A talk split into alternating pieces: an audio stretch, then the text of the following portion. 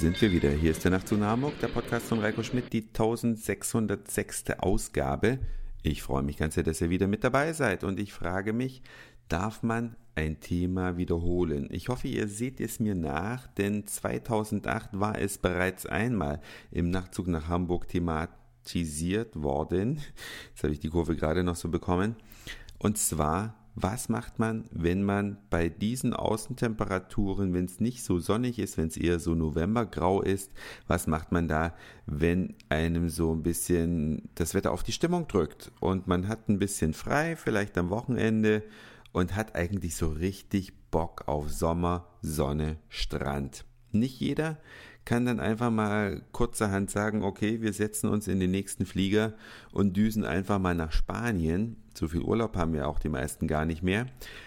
Es gibt aber eine Alternative, die man wahrnehmen kann und die sehr viel näher liegt. Sie liegt nämlich circa 50 Kilometer südlich von Berlin das Tropical Island, wie es sich nennt, ist eine Südsee-Erlebnislandschaft, kann man gar nicht so zusammenfassen, was das eigentlich ist. Es ist ein Südseeparadies in einer überdimensional großen Halle, in der ehemaligen Cargo-Lifter-Halle.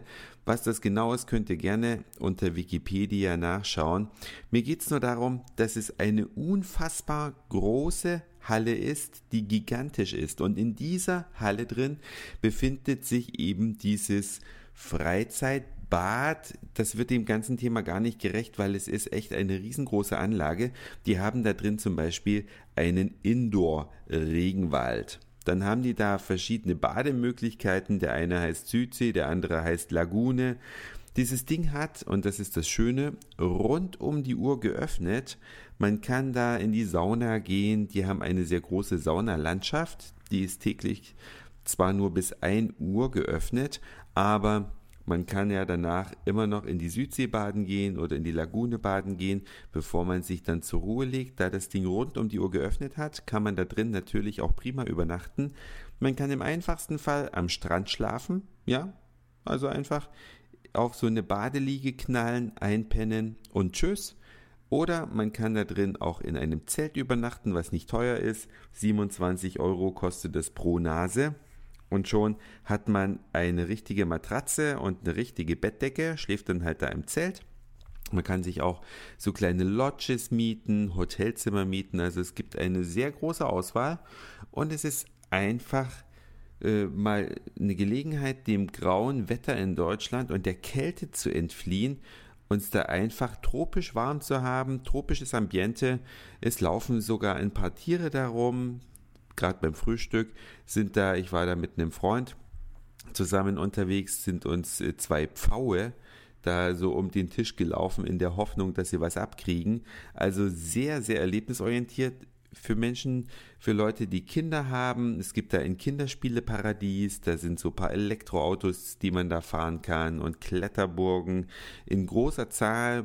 Dann für Leute, die gerne rutschen, ist es natürlich auch ein Mecker. Man kann dann die Ringelrutsche und die und die und diese und jene Rutsche benutzen. Davon gibt es also einige. Und die Preise da drin sind ziemlich moderat. Man kost, äh, es kostet zum Beispiel nur 1,90 Euro, wenn man was trinken möchte. Voraussetzung ist, man hat einen Refill-Becher.